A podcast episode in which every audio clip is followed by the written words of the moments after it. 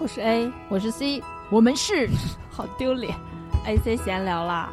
，FM 幺六零五九六幺，我们都聊什么呢？聊些有的没的。有书、电影、电视剧、音乐，还有其他一切有趣的事情。我们暂居美国，全球视角为您带来新鲜观点， C 已经疯了，就在这儿。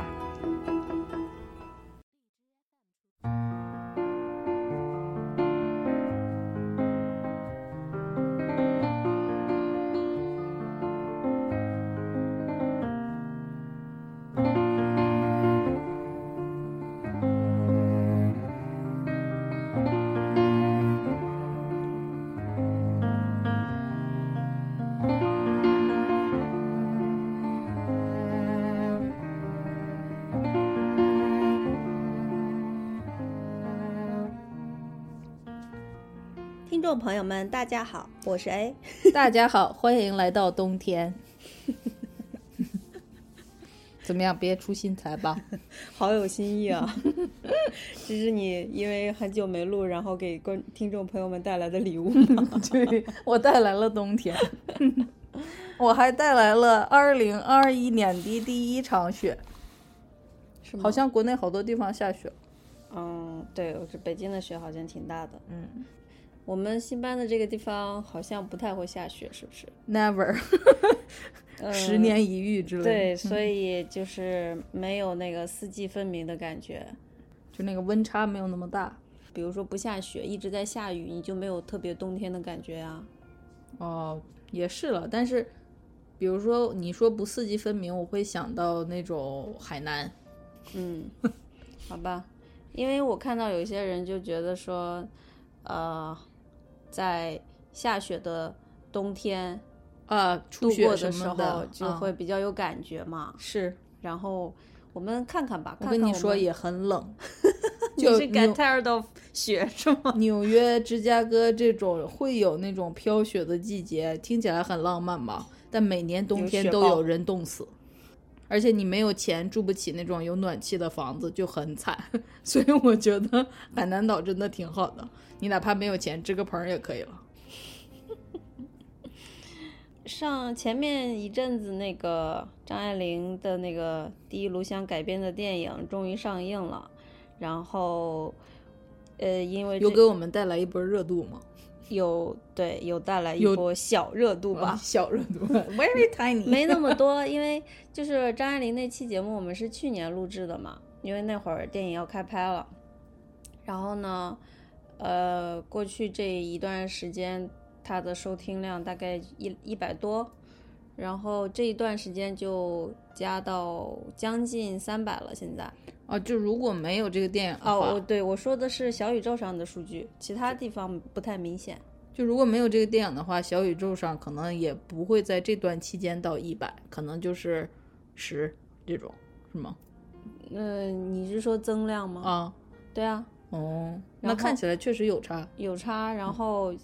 现在小宇宙那个上有一个叫最受欢迎的案件，所以张爱玲那一期已经一跃成为第二受欢迎了。第一是《秘密森林》，对，答对了，然后也多了十几二十多个订阅吧，在那个小宇宙上，所以先欢迎这部分朋友啦，谢谢你们来收听。也有可能听完那期就走了，嗯，有没走的，还哦有留言说挺好的那个节哦目的。是吗？嗯嗯，I'm flattered。嗯，然后呃，这里我要读一个听众的评论，不知道他是不是张爱玲那一期来的，他是后来又去听那个道林格雷那一期，然后在里面我就有王尔德的那一期，对对对，里面我有提到呃柏拉图恋爱，因为现在大家理解的柏拉图恋爱就是没有肉体关系的，所以我以为在那个年代也是没有，但是这位同学他就呃纠正我一下，他叫做丁解放，他就说古希腊男性间是有性关系的。一般是成年男子与少年男子之间有爱，并且有性关系。这在当时是高于异性间的性爱关系的。柏拉图之恋现在用于说呃没有性的爱，那是因为柏拉图的《理想国》里面对爱欲的论述，后世演变成了这种说法。所以这里纠正一下，就是像刚才这位丁解放，呃，听众说其的实我们有查证吗？他说的这个没有查，但是我觉听得起来 make sense 是吗？是符合我以前的一些那个看迷到的思东西的。嗯对，就是因为比如说，呃，有很多古典的西方的画儿，嗯会画那种，呃，很年轻的少男。嗯其实你可以感受到那个他们对少男那种审美。哦，worship，像 那个《林格雷》里面说的那种。对对对，就是还把那个少年，就是少年捧着鲜花或者嗯捧着水果，就是嗯明显能表达一种对他们的爱欲嘛。哦，对，所以然后这个柏拉图的这个 term，呃，我觉得可能是普通大众接受不了吧，所以才把它解释成怎了么一怎么种嗯变成这个的过、过程这个变迁，我们不不熟悉，嗯但是呃，这么说明确实古希腊期间是有这个男子之间是有呃性关系的，这个然后一早般就有知道嗯对一般又是产生于成年男子和少年男子这个。其实我在读那个《艳女》这本书的时候，作者有调查那一呃古希腊期间的这种同性关系，嗯他就说，其实是因为呃，古希腊的人他们会就像这个呃听众说的，他们会看低男女关系，嗯，因为是为了传宗接代而已，就有点像 animal 是吗？并且还有一个原因就是厌女嘛，因他为们因为当中有女人的参与，对女性是低人一等的，所嗯以他们就为了摒弃这种爱欲关系，他们就要跟男子发生关系，所以这才么有说了腐女这个观念在古希腊就已经有了吗？但是呢，还有一个问题，我觉得我们作为现代人必须要注意到，它是成年男子和少年男子之间的，所以其实 freak 对，其实跟恋童是很很接近的，只不过因为他们是古代的先贤，然后经只不过过可能有一些呃包装，就是说对他们有话语权，然后他们可以写书，他们会懂道理，所以他们就把这个东西包装成真正的爱情。但是作为我们现代观来说，就是这个处于年少的那一方，可能根本不知道发生了什么，对对吧？对，嗯而且你看，比如说那个，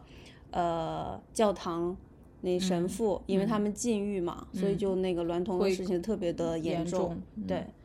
所以这么说的话，我突然想起了我以前很瞧不起的一位国内男性作家，他在讲座的时候就说：“历史是什么？真相是什么？”我感觉我这一 刻好像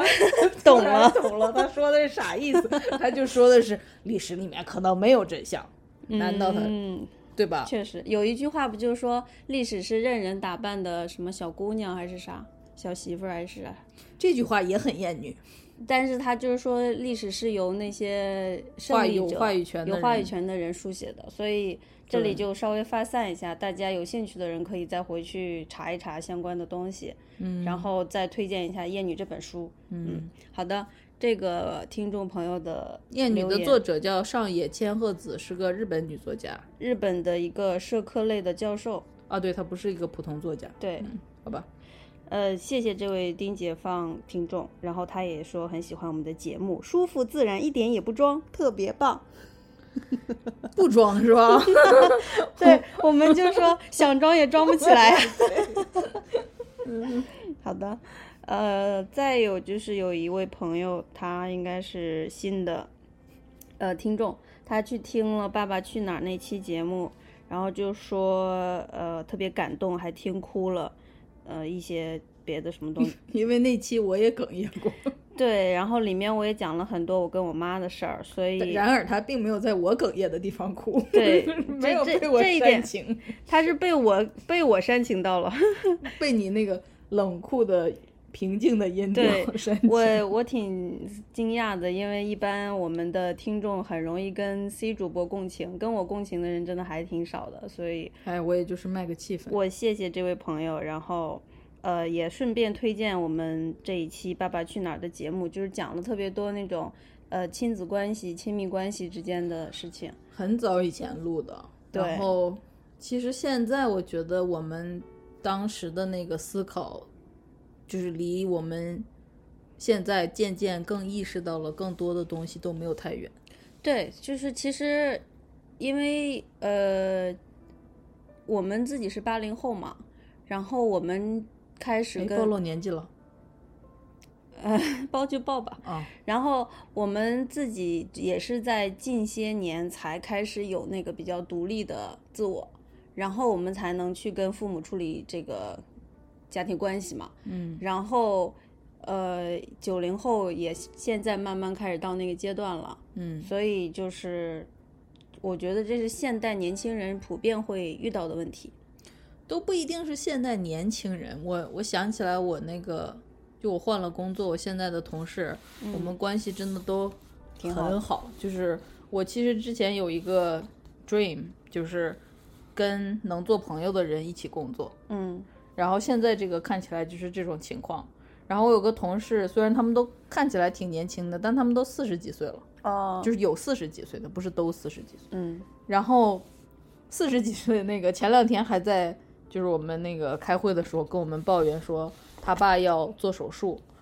然后不对，是他妈要做手术，然后他爸特别 stressful，就是每天打电话的那种。嗯，然后他弟在那儿，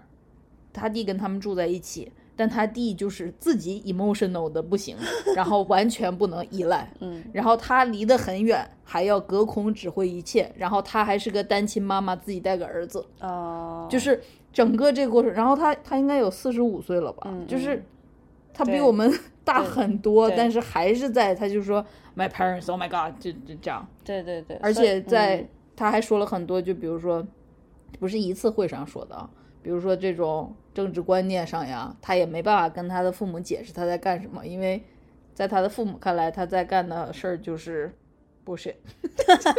你你你下次下次哪次有机会介绍一下自己的工作，然好后哦好我们给我们的听众朋友们长长见识。要普及一下，嗯好的嗯，好的，嗯，所以就推荐这期节目，确实像 C 主播说的，无论你是十几岁、二十几岁、三十岁、四十五、四十多 岁，甚至可能五十多岁，因为我前几年在网上有遇到一个五十多岁的，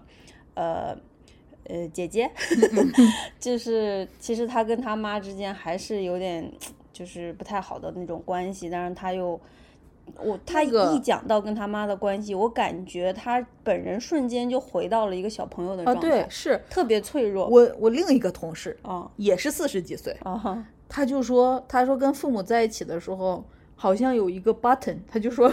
就比如说你在餐桌上吃饭，好像桌子底下有个 button，、嗯然后那个 button 一摁，你立刻变回十八岁以前在家里的餐桌上吃饭，然后你父母今天说你这儿又没弄，然后你那儿又咋，你你跟谁谁谁说了啥啥，嗯嗯，他就说有一个一键重置，对对对所以跟你四五十岁没关系的，对，所以嗯、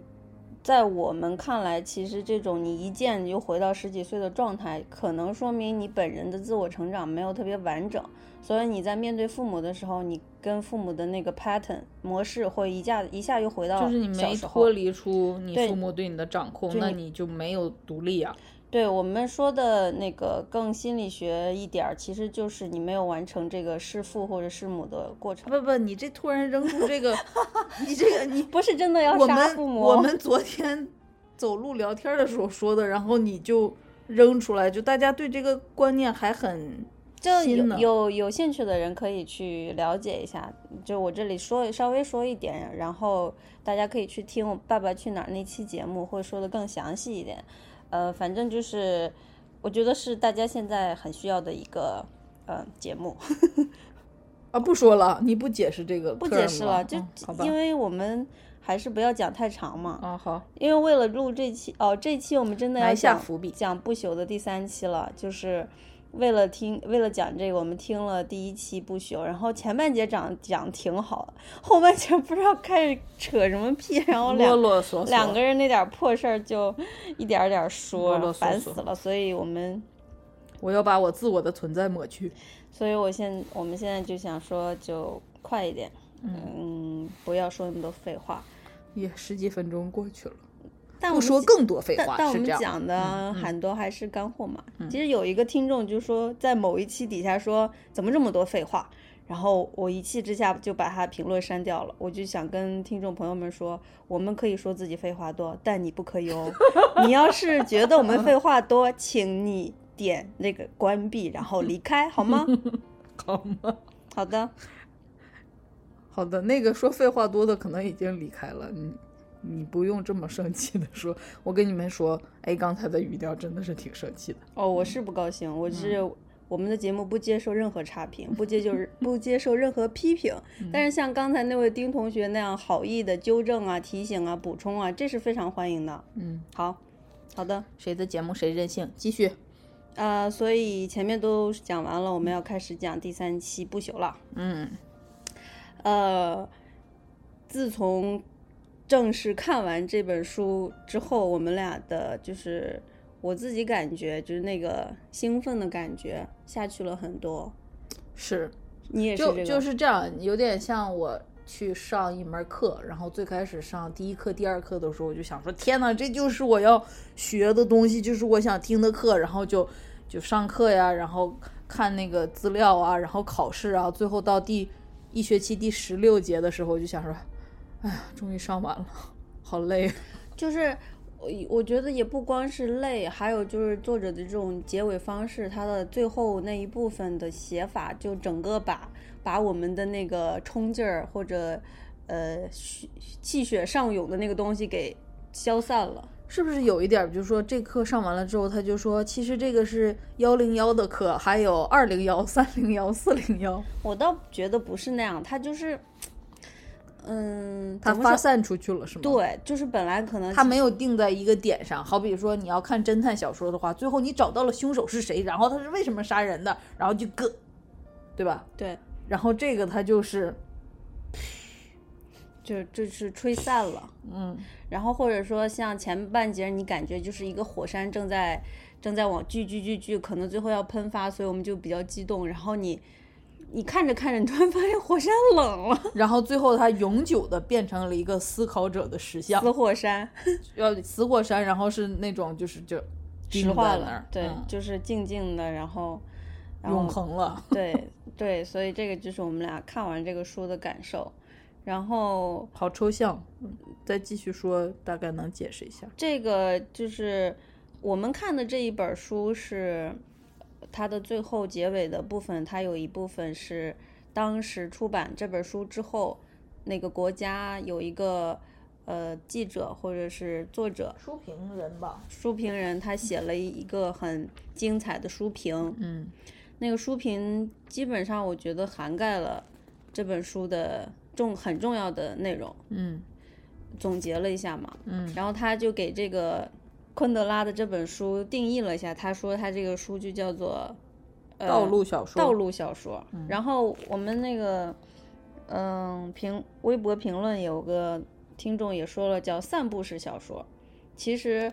昆德拉在这个书的中间有一段儿，他有说到他觉得一个值得写的小说长什么样子。嗯就是说他觉得是一个不能被改编成电影的或者舞台剧的这这么么一一个小个小说。，这句话是啥意思？好狠啊！这句话是啥意思？就是你提炼不出来那个核心，嗯他没有在讲一个很有剧情、很有逻辑的呃故事，或者是小说，或者是呃发展。主题思想之类的，但是还是有，但是就是它那有个那个主题好像是好像是那个道路嘛，就是道路那有这儿一个弯儿那儿一个弯儿，那个主题藏在所有的这些弯儿里，所以对你怎么改编剧本儿，对吧？对你总不能把那些树一个一个都都弄下来，然后你它弄一个 map，它其实有点像我们真实的人生当中那样，嗯，度过。因为你看，比如说我们看电影或者那种一般的剧情小说，它就是把你人生中一段很精彩的，嗯不是你，就是一些人人生当中可能会遇到的很精彩的部分，有起承转合，有那个故事的发生起因，然后最后如何一步一步的还有导个向结了一尾个结果。然后大家看的时候就会非常的明明白，嗯，然后真相最后是被揭开的。但是像这个小说，其实就是昆德拉，或者是像我们自己的人生一样，很多时候我们是得不到答案的，是没有一个结论的，永远都在过程当中，永远都在行进当中，就是这个路是没有一个终点的，嗯，它就是就是你就是在那儿走，然后你看不到头，嗯这样。所以这个就是这个小说为什么不是很容易看，或者看完了之后也不是说一种哎读完了，现在我来总结一下啊、对，就是不是很爽的那种，它不是一个让你很爽的小说。小我说其的实觉得挺爽的，我觉得就是我说的那个爽，可能就是那种痛快，我们以前说的那些书里，那个我们讲的那个 Stranger 加缪的那个，有痛快吗？呃，我觉得就是比较明确哦，好吧，这个意思，就是你没有那么多，呃，沉，就是好像你在雾里，嗯你没有一个很明确的感觉，嗯，开始的时线候头在屋里，就是然后线最头， 你最后开还在雾开始里在雾里，最后在雾里，你就一直在一团线当中，嗯，好吧，就是因为你你一个人的人生也是这样的，你永远就是不是一条很明确、很清晰的公路，然后你就看到头了，然后你就非常我觉得这个个跟大家的主流想法其实很不一样，因为很多人希望自己的人生是有一个明确的道路的，比如说他在这个不有那种终身成就奖嘛，对吧？嗯终身成就奖的时候，你就会说他从一个片场的学徒开始。然后学学习了写作，学习了拍摄，学习了啥，最后变成了大导演，然后拍了多少知名的影片，然后即使是在他人生的最后，他也还呃一直孜孜不倦地教育着电影界的新新下一代，就这种看起来你这个一个人生就是一条大刀总结过来了。就是你你走一一一部分，你就可以结一个果子，然后一个果子一个果子就非常明确，一二三四五这嗯但样其标好实号码，但然后其实不是走这到样最后你一生结束了，这这是一个你想象中的人生，这个就很像我之前上一期讲不朽的时候，我就说不是我念了一段道路和公路的区别吗？嗯就是美国的公路就是那种你开的从这个加油站开到下一个公路的下这个公路下一段的那个加油站加好油，然后再开一段，然后加好油再开一段，就有点像是那种你先上学，然后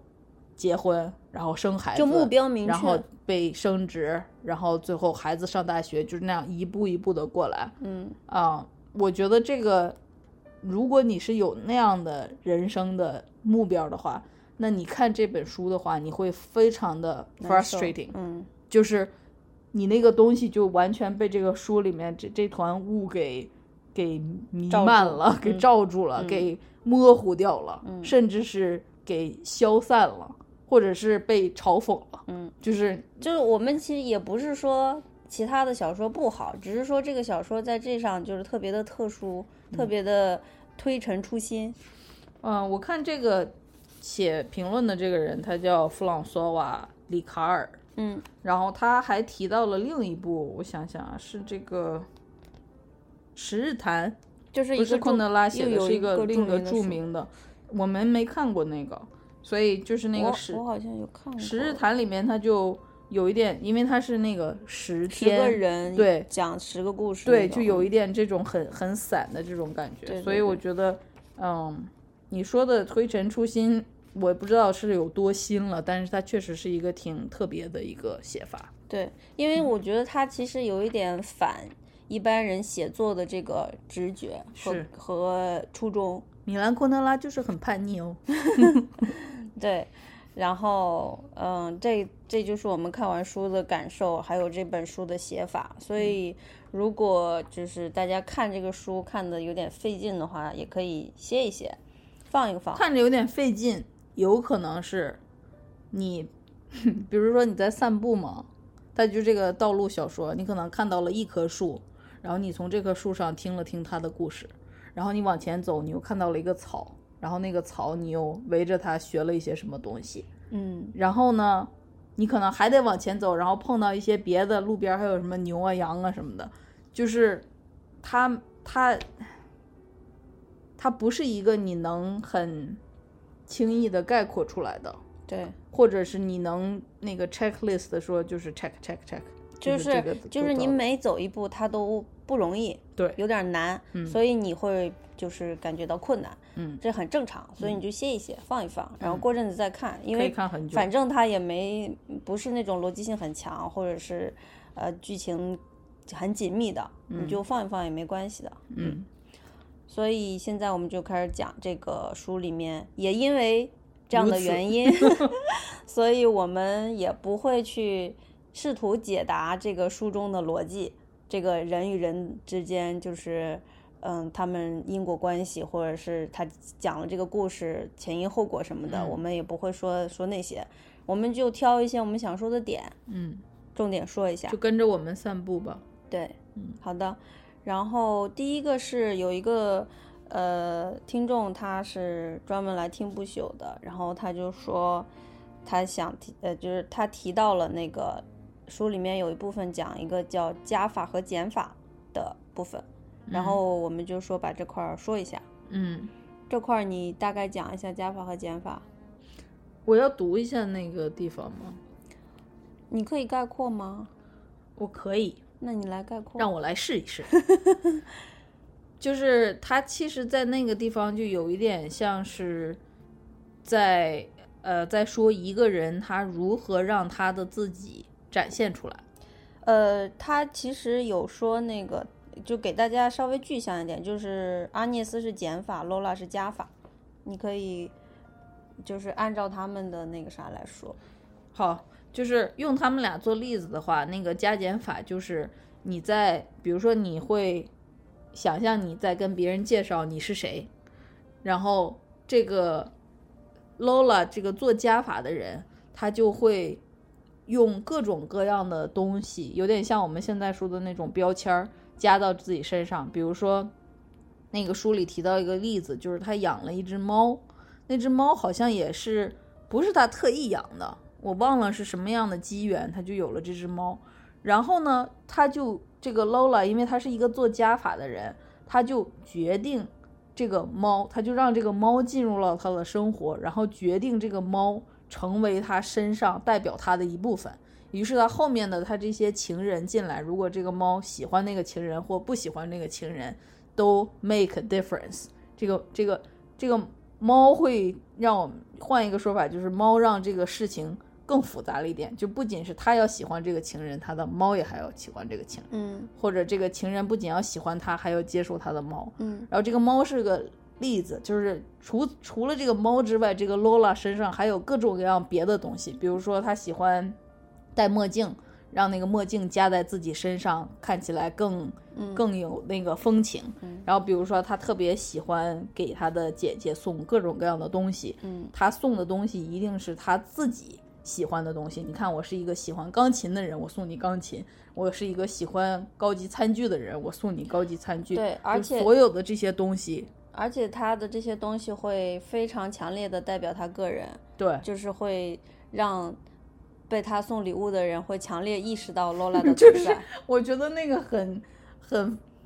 很烦人的那个就是那个 Lola，她决定，因为她喜欢钢琴，她自己是会弹钢琴的，她送给她的姐姐阿涅斯一台大的白钢琴，然后就说可以让那个阿涅斯的女儿学那个钢琴，然后她女儿并不想学那个钢琴，所以那个。大白家伙就一直霸占着客厅里面一个位置，就像 Lola 一直坐在那儿一样。对，所以 Lola 送这个钢琴根本不是为了这家人着想，她就是为了让这家人时刻感受到自己的存在，对，所以所所，以这个就是是他的自我，你可以看出来，这个加法已经让他的自我 everywhere 了。所以就是，呃，这个我们大家可以用来呃应用到自己的朋友身上，就是可能自己有一些朋友会送自己那个礼物，然后那个礼物其实并不是你需要或者你喜欢的，而是他觉得这个东西好，好，然后符合他的价值观，他的喜好，所以你也应该有一个。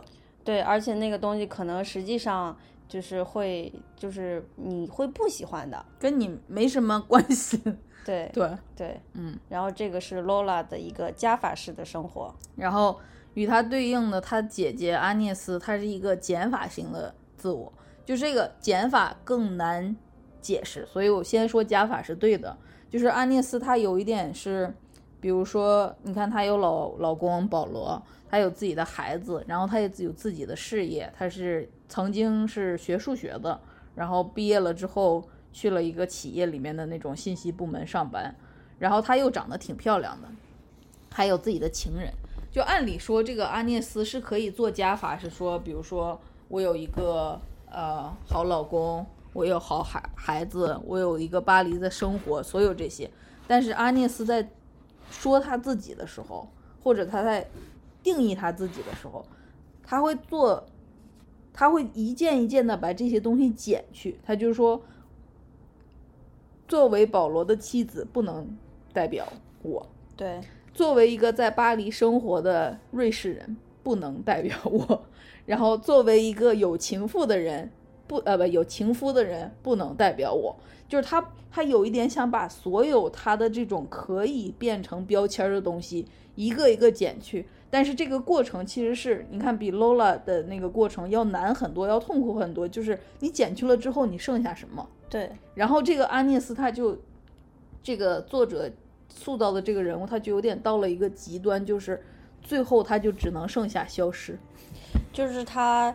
他把一切标就是标志化的东西去掉之后，那个所谓的真实的自我是不存在的，对是没有的，就是空。对，所就以是其实我觉得这个有点像佛家的那个，万物皆空嘛。，对对对，就是到达一个境界的那种。有一点，嗯就是其实我个人来说，我其实挺反感 Lola 那样的，尤其嗯是在米兰昆德拉很很尖锐的把这个过程呈现出来的时候，对，就是呃，比如说我上大学的时候，就会有人说要弄那个老乡会。哎，你这你东北人哈，东北人的老乡会就泛着一股。我以前是不是说过，东北人都 都是表演艺术家，是每是是表演型人格儿很重的那种，就是那种哎呀妈老乡儿啊，然后就是你哪儿的？我吉林的，嗯，就是嗯，但是当时在大学的时候，虽然我还没有 这么清晰的思考自我，我就想说，所以我们这如果这两个人都是吉林的，他代表什么？他他可能代表你们都爱吃小烧烤， 但 是他不代表你们喜欢一样的书，你们对想的一样的东西，甚至你们你们比如说你嗯、就是你你你学的专业或者你将来想做的事情就都很不一样，嗯然后是男女也性别有别，就是为什么一个老乡会那个东西就足以把大家就是嗯聚在一起了？所以其实这个这个昆德拉讲阿涅斯的这个活法，嗯，其实有点对于我们现代所有人的一种嘲讽。有一点儿，对，因为你以为你是谁？对，就是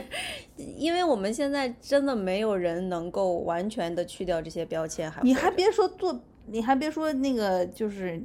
现现在现在这个，上次我 我想起来，我们讲那个第一期，那个后面就说到社交媒体，嗯然后就越说越唠叨，最后两个人就说：“哎呀，这段失败了， 因为我们俩不用 social media，还要硬 说，硬说。”但是你看你，你比如说你用 social media 的时候，比如说你用 Facebook，你要就是说。我哪儿哪儿毕业的，然后嗯、呃在哪儿生活，然后甚至连是不是 single 都要说到上面，这种就是这个 social media 这个东西简直就是这个大家标签儿的一个集大成，然后你给什么东西点赞，然后你 follow 是哪些人，对不对？嗯，就是 整个这个这个东西让阿涅斯 知道的话，他就会尖叫。嗯，对，对。所以这个这个加减法，我算解释清楚了吗？嗯，解释的很好。嗯，其实这个昆德拉在写这个他在写这本书的时候，经常会扔出一些概念，嗯然后他其实是试图用这些概念来解释和阐述他心目当中的这个人生当中遇到的很多呃情况。嗯所以，比如说这个加法的人，其实和先前我们讲的感情的人贝蒂娜、嗯是非常呃 close 的，接近有的共通性，因为对感情的人也有点像把这个感情像做加法一样加到自己身上一样。对就这个贝蒂娜，她就是一个我可是跟歌德写书信的那个对人。对，嗯，是的，所以呃，大家有时候看他的这个书里面的这些概念的时候也，也不要特别的觉得说不知道他在讲什么，你可以就是稍微跟前面的一些东西联系一下，然后你就知道他其实是在从另一个角度讲一个问讲这个问题。我觉得就是特别的清醒，因为即使即使我刚才说 Lola 有一种就是很呃嘲讽的态度，嗯但是就像我别人就说啊，介绍一下自己，对不对？对，现在尤其是现在换工作了，要经常那个，嗯然后我就会说一些，比如说啊，我喜欢散步，我喜欢做木工。嗯， Again，我就是在用这个对加法来 define 这我自己这。这就是我们现代社会人与人之间交流的时候会用的一个方法。然后呢，昆德拉就拿出来嘲讽他，所以我们就是自省嘛，就我是我我觉得他也不一定是嘲讽，他就是把这个东西特别清醒的列出来了，嗯嗯，就说你看，这就是你们在干的事情。对，嗯，其实我觉得不光是我们，他自己应该也就是逃逃脱不了，人就是这样，对所以就是我就说自省嘛，就是这个东西我们知道了，然后意识到了，所以下次如果我们其实加法不就是装逼嘛， 我们想装逼的时候稍微想一下说。 我们不是真的是那样，我们就是为了装逼而已。哦，加法还有一个那那一块，我觉得米兰昆德拉写的特别好，就是他其实有一个悖论，就是你在做加法的时候，比如说 Lola 想用这个猫来表示它的独一无二，对吧？嗯，然而，你说这个世界上有多少人养猫？有嗯几千万人养猫。对，你用猫来标榜自己，其实你就一下子被归类于那个几千个人那个的一群体当中一个大群体当中，就是这个这个加法的人面对的这个 paradox、似是而非的那个嗯矛盾矛盾就是他越是用这个加法来标榜自己，他越是跟这个同一个 group 的人淹没其中。对他越是没有逃脱群众，对，嗯，对，是的。然后做减法的人，像安涅斯，却是那个绝对跟人不一样的人，因为对没有他的 存在。但是其实我们不要他不要到那个极端的情况，也就也能让情况好一点。就是说，他是一个不以妻子或者妈妈为标签的一个人。 对这样的话，其实你在跟人沟通的时候，你就不会自然而然的就说“我可是当妈的人，我可对懂就这些”是那个那个，你可以从自己的那个标签里面跳脱出来，想说我我干嘛要用这个标签？就是说你你不要觉得自己有了这个标签，自己就是这个标签的代表人了，你就是代表了这个标签，然后你就可以为这个带标签的人说话了。其实，因为人是不可以被标签给呃定义的。呃，昆德拉的书对我们的警醒作用，就对是说我们可以学习阿涅斯，就是试图、哦，对，人你就说人是不能被这个标签定义的，看看安涅斯，谁都不能定义他。对，就是你，所以我们在跟人或者是自己思考的时候，其实就是要跳出来你固有的那些身份，嗯，固有的你觉得自己是一个什么什么样的人，你是个教授啦，你是个呃什么高级白领啦，或者你嗯是个什么、什么嗯东西，嗯是你当你以这种角度或者。嗯，一个很固有的思维去想事情的时候，很容易就陷入到一种，就是觉得自己了不起，然后或者陷入一种范式。或者就是很陈旧，就嗯你还是那些东西，你就没有一些个新的想法、新的思维出就来比。如说像我说我自己喜欢木工，但是我跟你说，喜欢木工的人大部分都是中年男子，嗯，然后他们自己家有一个车库，然后他们就就是做点儿这那的给家里面那个，嗯但是就是我自己会，虽然我会说我喜欢木工，但是我从来没觉得我是他们当中的一类人。嗯，所以其实你可以可以这样想那个标签，就是那个标签它可以是你，但是它不能 define 你，对对吧？对对，是的，嗯，好，接下来讲下一个，嗯，呃，这个也是我刚才说的，就是昆德拉会用很多概念去讲他想讲的东西。下一个东西，他又用另一种方法来区分 Lola 和安涅斯，就是他跟那个昆德拉这个书里面的那个我作者，嗯跟那个阿弗留斯是吗？好像是那个教授的名儿，我从来都记不住。跟那个教授他们俩对话的时候说到的，就是说他，他说阿涅斯是是头向下，但是身体是可以漂浮起来的。嗯然后相反的，Lola 是，呃，身体很重，然后要沉到下面，但是他的头却一直想想要往上走，想飘起来。说顺一点，就是阿涅斯是一个实际上可能是更更高尚的人，但是他 somehow 的就不想离离开地面。他的头是朝下的，他有一点 humble，对有一点谦卑。对，想要接地气。然后 Lola 反而是一个，比如说是一个很俗的人，然后很他的头朝上，我觉得他有一点像，他觉得他可以俯瞰别人的那种，就是附庸风雅，嗯就是用鼻孔朝天那种。有一点就是我我都懂，你这些 I got it，嗯，所以这个我们但是他的他他的那个屁股又很沉，对，就是是他他的其整个实身体把他往下坠，对他其实是很很接地气的，嗯，但是他又假装自己可以很高尚、能高上雅去。了，对嗯所以，然后我们把这个这两个形容再对上加法和减法，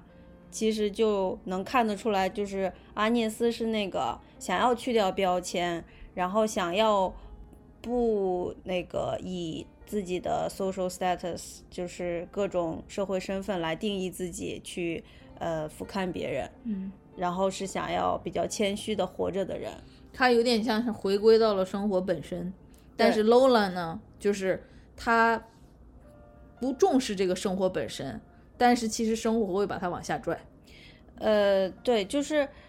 他用了很多的标签来让自己看起来高级，嗯呃，就是装逼嘛，高大上，嗯看起来好像是，就是外表看起来，嗯，但是实际上他的内心是非常的，呃，怎么说呢，上不了台面的，然后有很多就是。呃，装腔作势的部分，然后虚伪的部分，逢场作戏的部分，嗯就是我们去对比这两个人，就能发现，就是阿涅斯是那个更，嗯，超凡脱俗的，嗯，但 Lola 是那个就是俗俗很俗的一个人，嗯没超凡，对对也没脱俗，对，所以就是，呃，昆德拉又用这种方式来定义了他们两个人。嗯嗯，真的是不不放弃对 这这姐妹俩的那个 judgment，嗯，其实这块儿我因为能体现她小说想说的东西。对，其实这块儿我就想说，整个书看完之后，我有一块儿地方挺伤心的。我们前面跟大家讲过，就是安妮斯后面死了嘛，然后他很早就说安妮斯死了，但我们一直不知道他是怎么死的。嗯然后直到他死了之后，就是呃，他死了之后，保罗、她的老 Lola 公，保罗是她老公，她老公还有她妹妹，还有她女儿，他们的生活就是照旧，然后地球还在转，就而且她的妹妹这个叫 Lola 的还变成了她老公的新老在婆。嗯，对，就是而且是在一周后两个人就滚混在一起了，嗯，所以就是我自己觉得就是阿涅斯。是非常孤独，然后也有一点悲伤吧。阿涅斯可能本人觉得无所谓，因为首先第一她想消失，第二在第一章的时候她就跟那个人跟那个 来访的使者说，她下辈子不想要再见到保罗了。嗯，所以，然后他在他去世之前，他也不想再见保罗一面，就是嗯这辈子他，他完成了他消失、离开、不带走一切的这个这个梦想。嗯，然后我觉得他一定也没想让保罗替他守寡， 只不过在我们看来，就是他这么一个有清醒的想法的女性，然后这么多年是跟保罗一起度过的，嗯，然后在他死后，这个一起度过的这个时光就迅速的被吵吵闹闹的 Lola 所替代了。然后看起来保罗也没什么意见，嗯就是从我们外人看来，确实是伤心。嗯，是，嗯，但是我觉得安涅斯是就是想要他的孤独的。，对，因为我们看前半部分，就是知道阿涅斯想死的时候，我们会去想说，干嘛想不开要死呢？然后他会有那些想要消失，或者是很孤单或者不被人理解的时候，可能我们也会想说，呃，你不是有丈夫啊、女儿啊、那个妹妹之之类的，就会有一些会有这样的想法嘛。但是当他真的这一切发生之后，你再看看他周围人的反应，你就会觉得说，果然世界或者人们就是像他想的那样不堪，或者是没有意义。就我就觉得这个这个东西会让我有点就是我之失前落吧。嗯之前刚、刚有这个 pandemic，刚有这个大流行病的时候，好像才五四五个月吧，我就开会的时候，我就跟同事说，我说我我们会没事的，因为人类最擅长的两件事情就是适应和遗忘，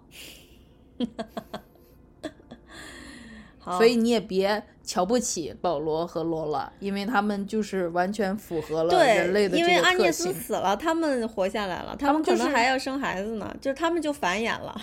就是适应和遗忘，真的就是人类繁衍的两大利器。首先你遗忘了，或者哎，先遗忘还是 先？先遗忘，嗯首先你遗忘了，然后你迅速适应了，然后这个适应就更加强了你的遗忘，因为你适应了呀。嗯嗯嗯嗯嗯，好吧，行吧，那你不伤心吗？我好像没有你那么伤心，我觉得你的那个孤独感比我要重。我觉然得可后能我跟阿涅斯有一点共情吧，在一你之些前地跟方男爵也很共情，你跟孤独的人都很 共情。虽然我最近也经常说“傻逼西”，就是日语的孤独，但是我感觉我的孤独没有你的孤独那么深刻吧。我的“傻逼西”可能就是没人跟我玩儿，嗯，所以嗯就行行吧，没有那么共情。好吧，呃，然后我们接着想讲下一个点，嗯，就是阿涅斯是怎么死的呢？ 被一个就是这样的，他被开一个车自杀的少女杀死的，听起来是不是很嗯 par paradox？这他就开车在公路上开着，然后就是天很黑嘛，嗯然后一个非常想自杀的少女，然后就在那个马路中间，然后还背对着这个驶来的车，这个米兰昆德拉在前面就有，就是这个道路小说的这这点，就是他在很早以前，他作为这个我，他就在新闻里听到了这个故事。嗯，听对到吧一个一个少一女，个少女，她想自杀，然后于是她坐在了高速公路上，而且她是背对着来车的方向，然后又一团漆黑，嗯，所以就是肯定是她觉得这个车会会撞上她，对，结果呢，这个不是有车灯嘛，对不对？对这个车都在最后一刻看见了吧，然后纷纷向旁边倒去，为了不撞到避他，开他然后车本身出了意外，对，所以然后阿涅斯就是其出中一辆，对然后。其实以前我听你好像说过你你的一个认识的，哦，对我有一个之前上班的地方的同事，嗯他的朋友就是这样被杀死的。嗯他的朋友在高速公路上开，然后有一个想自杀的人，他把他的车停在了那个对面车道上，然后关了车灯，就黑乎乎的。嗯然后他朋友就直接撞上去了，嗯然后就两个人都死了。嗯，就是以就前是这个我事儿真的发生，所以我们高度怀疑米兰昆德拉说的这个事儿是真的在欧洲新闻里出现过的对当地事对，件，他就是拿来用就了。是说人 类就是就会做干这这种种事情。嗯，没错。然后呢，这个昆德拉他应该是他自己的一个逻辑演绎，他嗯就想一个什么样的人他会想这样的自杀呢？对所以他就讲了关于这个少女的心路历程。对，呃，你要讲一下她是他他他有一点就是给前头的那个有点虚化了，就是他说这个少女，她呃，就有一点用现在的话说，像是一个呃 loser 或者是对死宅，呃失忆的人，对，就是 disappointing 的人，就是他说，你想象一个例子啊，就是这个少女坐在银行大厅里，就大家都在办事儿的地方，她坐在一个长凳上，然后这个时候呢，就有一个人走过来，就坐到了她身上，嗯然后这个少女就大声的呼喊说：“你干嘛坐我身上？你旁边有别的长凳儿。”但是这个坐在她身上的人，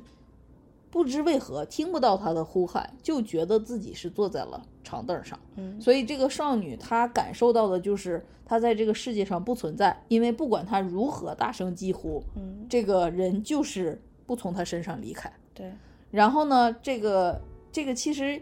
可以就是这是一个抽象的例子，米兰昆德拉用的就是这个例子。但是比如说像这个实际的生活中，就是我之前工作过的大学就会有这种，就是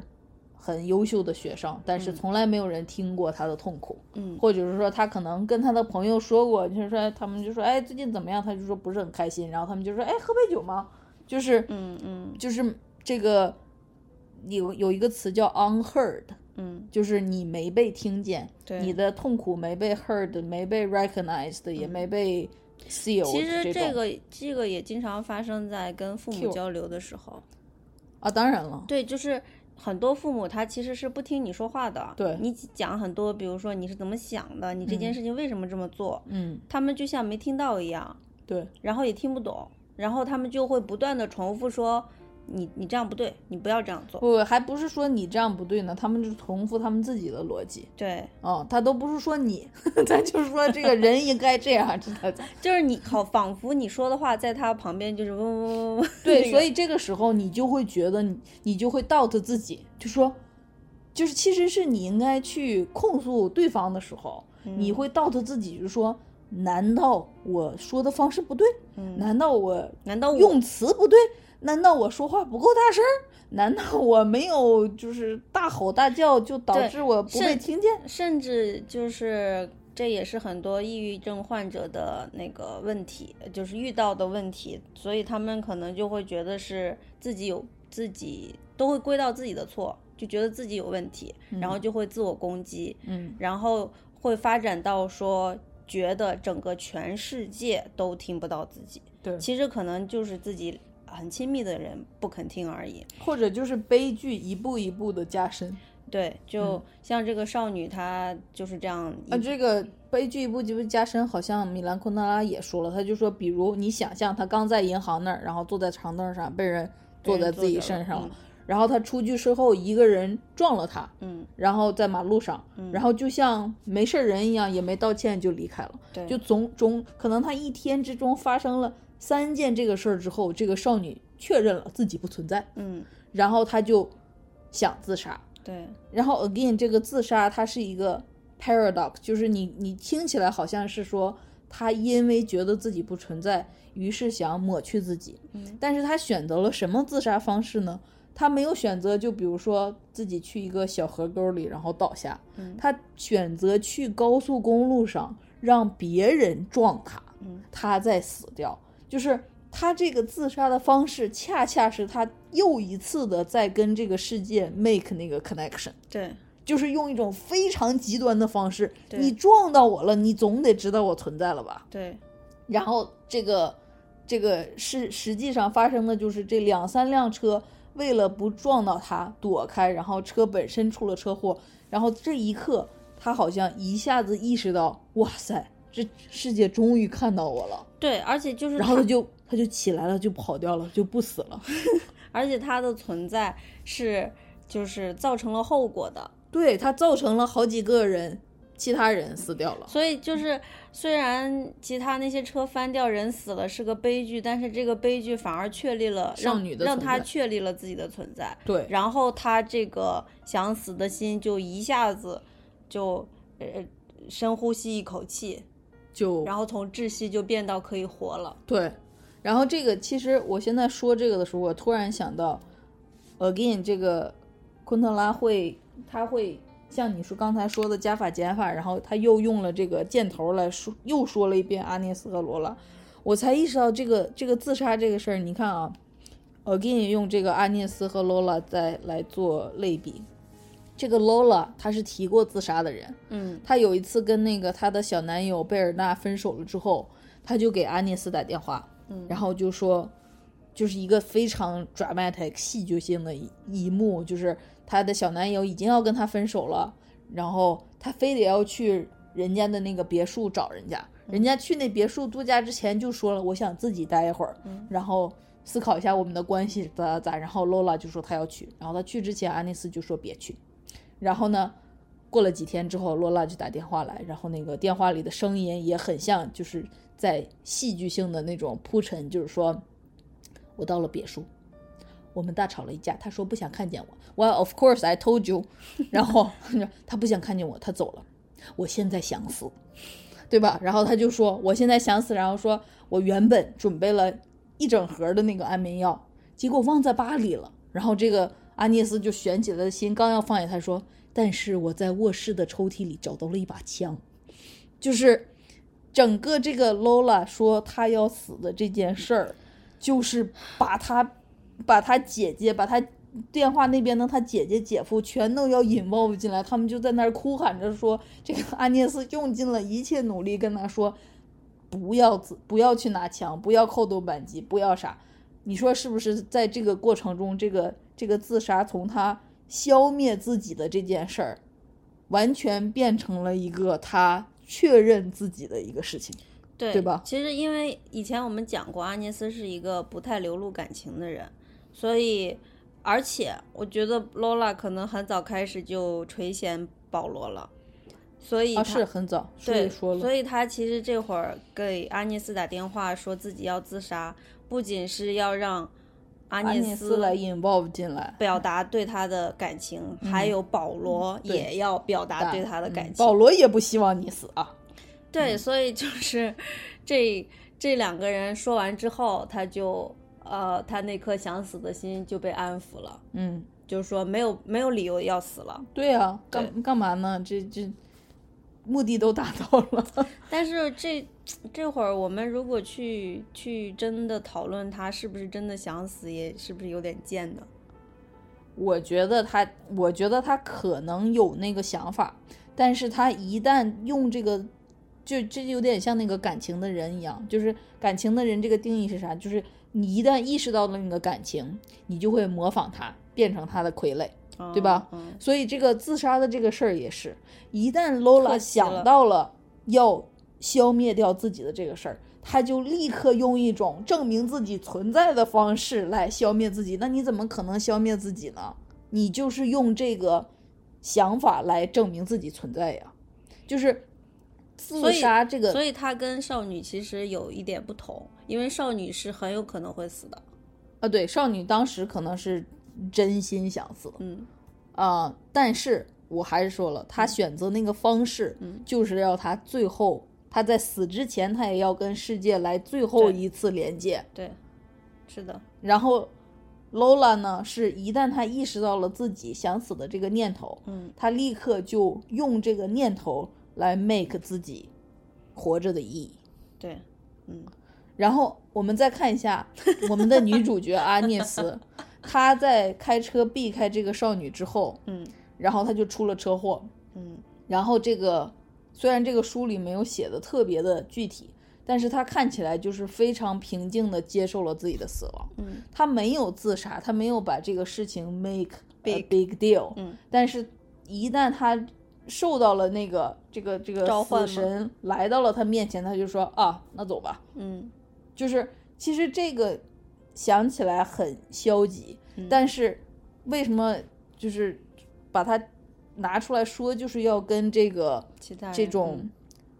关寻求关注式的自杀做一个对 具比？有观赏性的自杀。就是这个寻求关注式的自杀，它就是为了被看见，为了自跟自杀相矛盾的原因。嗯，为阿了不涅自斯杀而自杀，阿涅斯的阿涅斯虽然没自杀，但是他也没有在要活着的那个上面做更多的努力，嗯他就很平静的去死了。嗯，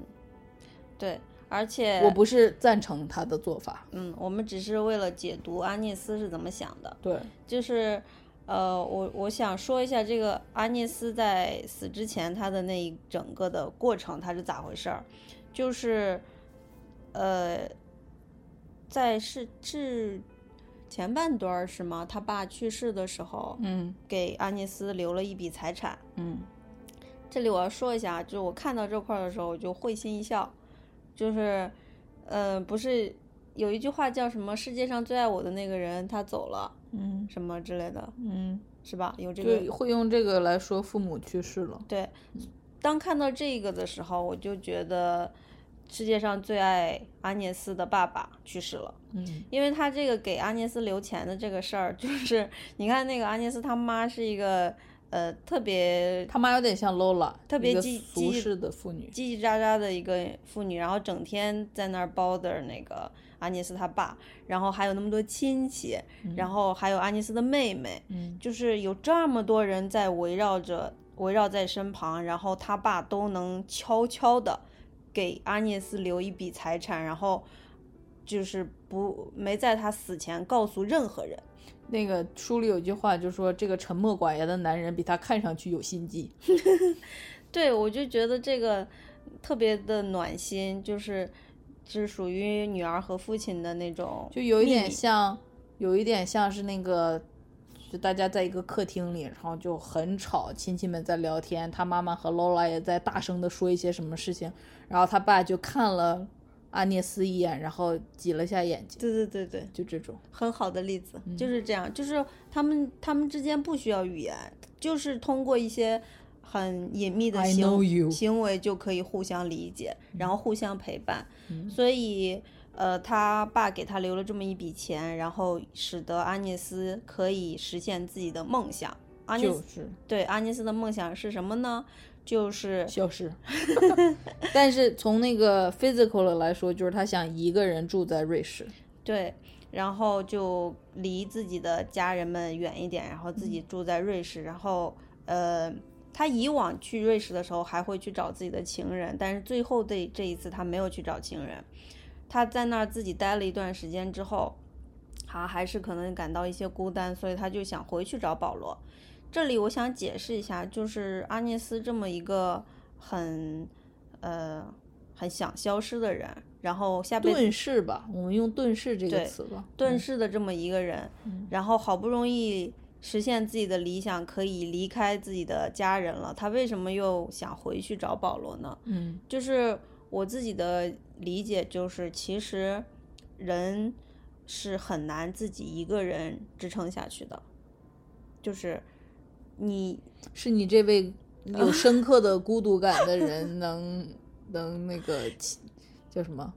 深刻的不是那个叫亲亲身经历吗？对，就是人是需要有回应的，无论是来自什么的回应，都是需要有一个呃那个像回声似的，这样你才能确立你自己的 shape 嘛。你说的话是不是正常，是不是对的？然所以后有些独居的人会养狗，是这个意思吗？狗可能没办法那个给你正确的反馈，其实就有点像那个信号，你就是那种没有，导盲犬是可以的，还有那种那个叫什么？现在美国的叫 service dog，就是你那说的种都是服务性的，但哦我说的是精神上的。精神上的，对，就是你看人的这个语言，嗯，还有他的很多动作什么的，嗯他其实都是需要有是一个 communication，对，是沟通，是为交了沟流嗯通和有沟通之后才能更加的正常或者是呃正确。嗯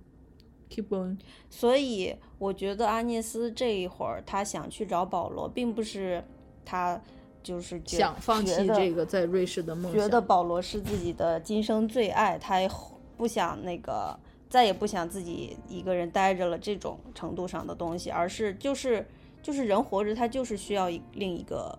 那个陪伴的。反正一个人不能一直待着，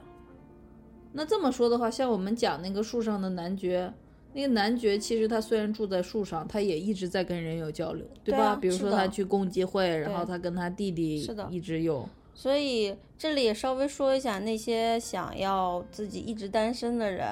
你可以单身没问题，但是就是你要时不时的去跟人群接触一下，不然时间长了，你可能你连正常的思考、正常的说话、正常的行动都会有问题。那这个就是 human being 的一个 nature，就是对说你你这个东西可能你的交流是要像吃饭、喝水、上厕所、睡觉一样，是一个一个 basic，对，一是个的必需品，是吗？对对，所以他这会儿就阿涅斯自己在瑞士住了一段时间，然后又想回去找保罗。嗯然后呢，他本来是自己待着好像精神上也比较充足，嗯但是等到一段时间之后，慢慢的那个精精神气力就没有那么足了，就有点虚弱了。嗯然后他就想去找保罗，所以他就呃离开开上了嗯车，离开了宾馆，想要去找他。但是，一旦他想到自己要去找保罗，他就似乎他的心和他的精神又有了依靠，就是他的那个 weak 的状态又回来一些精神，他又回到了一个比较呃饱满的自己，饱满的、丰满的自己的状态。然后这个时候，他就去走了一个小路，感觉有点后悔似的呢。就是就是好像是你没电了，然后你想想了一下那个啥之后，你就充了一点儿电，嗯充了一点儿电之后，你就走了一段自己想走的路。嗯所以这一段其实算是这个整个作品当中的一个啊、呃很重要的地方，题眼儿之类的，就是画龙点睛的地方，就是升华主题的地方，就是阿涅斯他在那个树林当中，他就走那个道路嘛，嗯然后他也会想起来小时候跟他父亲一起嗯走那个道路，嗯就是这个道路它是一个呃象征意义的，嗯，但它同时又是真实在他的当时发生的事情。嗯然后他就走着走着，他就到了那个小河边儿，嗯然后他就思思考了一段那个很很哲学性的嗯结论，嗯，对吧？嗯，然等会儿后我们会念，对，其实我看到这块儿，我会觉得其实这里是阿涅斯的人生圆满的意思。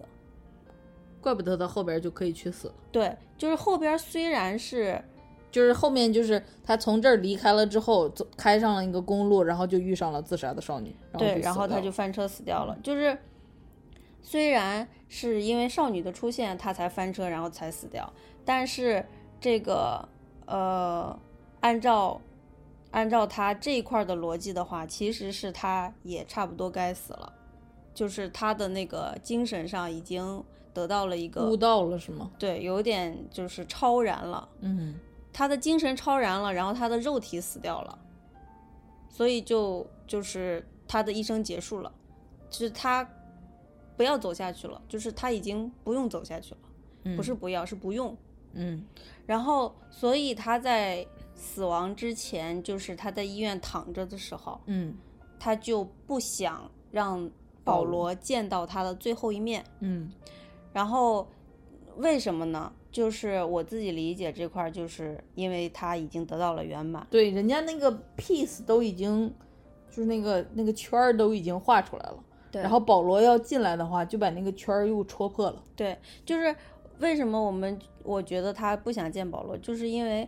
他不是想去掉所有的身份嘛，对，所以他在闭眼的那一瞬间，他既不是保罗的妻子，也不不是女儿的妈妈，也不是 Lola 的姐姐，对他她不作是。为阿涅斯死去了。对他不是任何人的谁，他就是他自己。然后他非常 peace 的死去了，然后他也没有任何话想跟这些人说。他从这个他他他不是一直是一种遁世的态度嘛，然后他最终从这个世界上消失掉了。然后如果这个时候保罗再拉他一把，然后在他的那啥前面哭天抢地对的话，就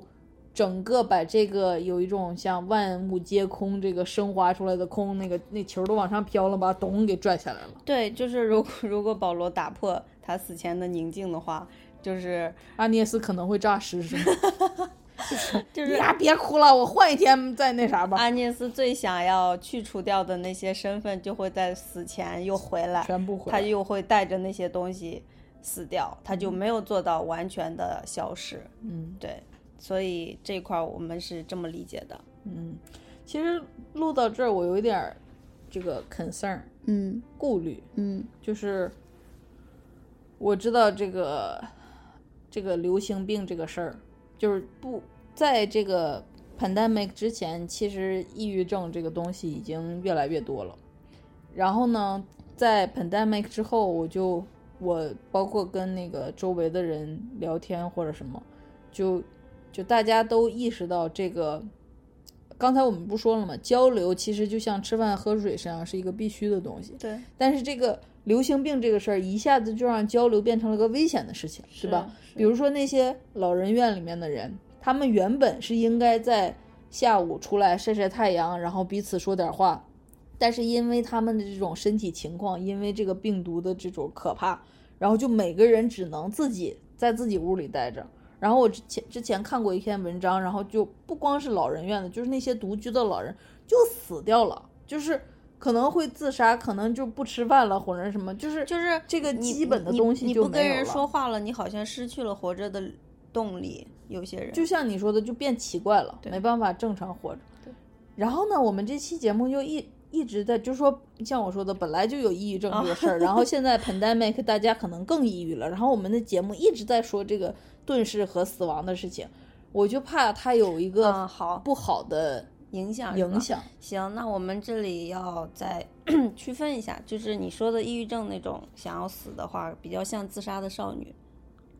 就是他希望跟世界有一个连接，对，是吗她是因为不被听见、不被看见，时间长了之后，她对自我产生怀疑和自厌我恶攻击和嗯厌恶，然后她想消失，但是她不是真的真的想想消失，他只是已经丧失了跟世界沟通的能力了，他用死来进行这个最后的沟通。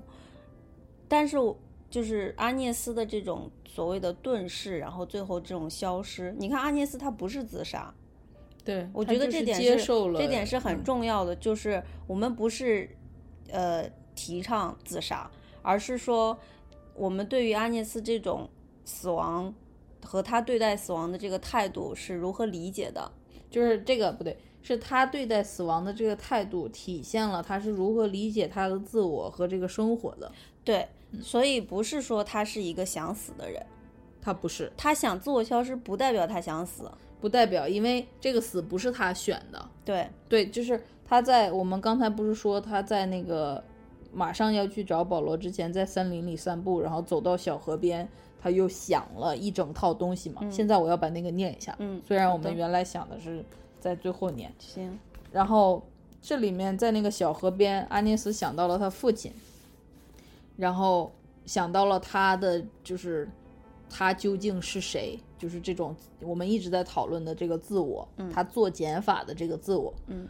然后他就阿涅斯就对自己说，他说人生所不能承受的不是存在，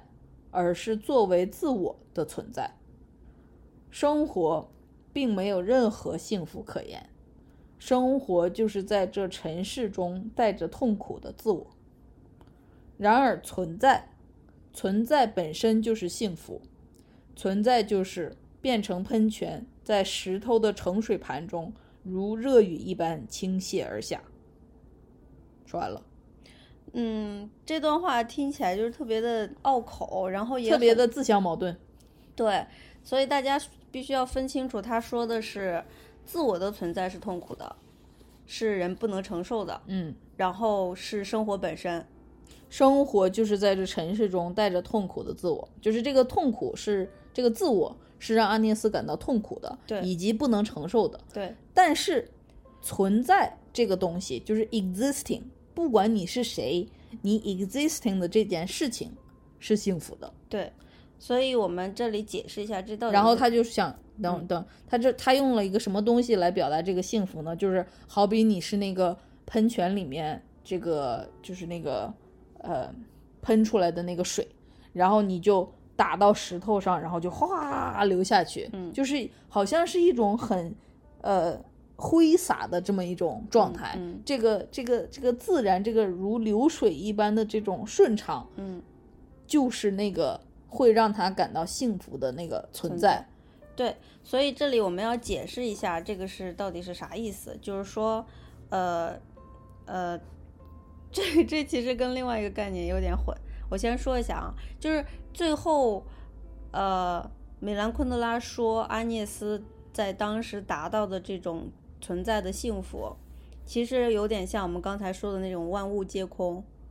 对万万物皆空的意思是什么呢？就是不是说你死了啊，是说你活着的时候，但你跟这个世界融为一体，你就是自然的一部分。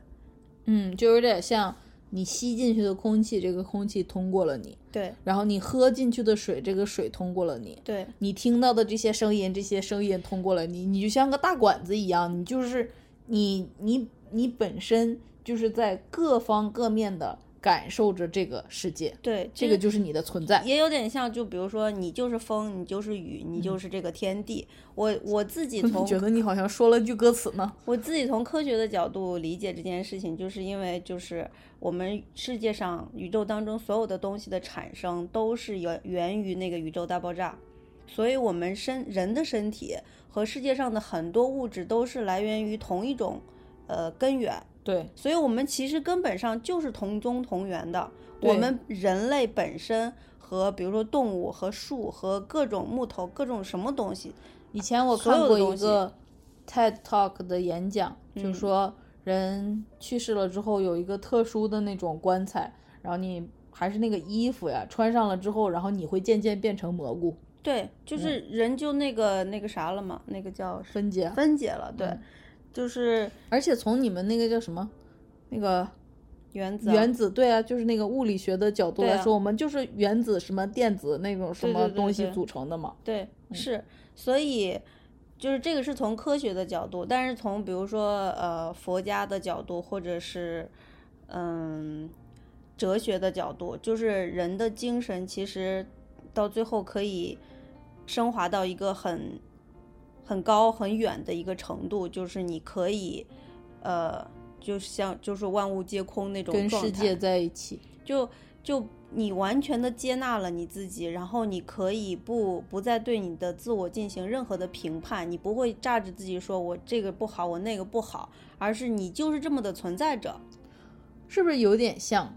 出去淋一场雨？对你跟大地融为一体，比如说你，你作为一个现代人，下雨了你就要打雨伞吧，对吧？嗯，但是如果你就，你就下雨的时候，你就你就跑出去，然后那个雨打在你的头发上，顺着它流下来，就跟雨打在旁边的台阶上，顺着它流下来是一样的。所以你就是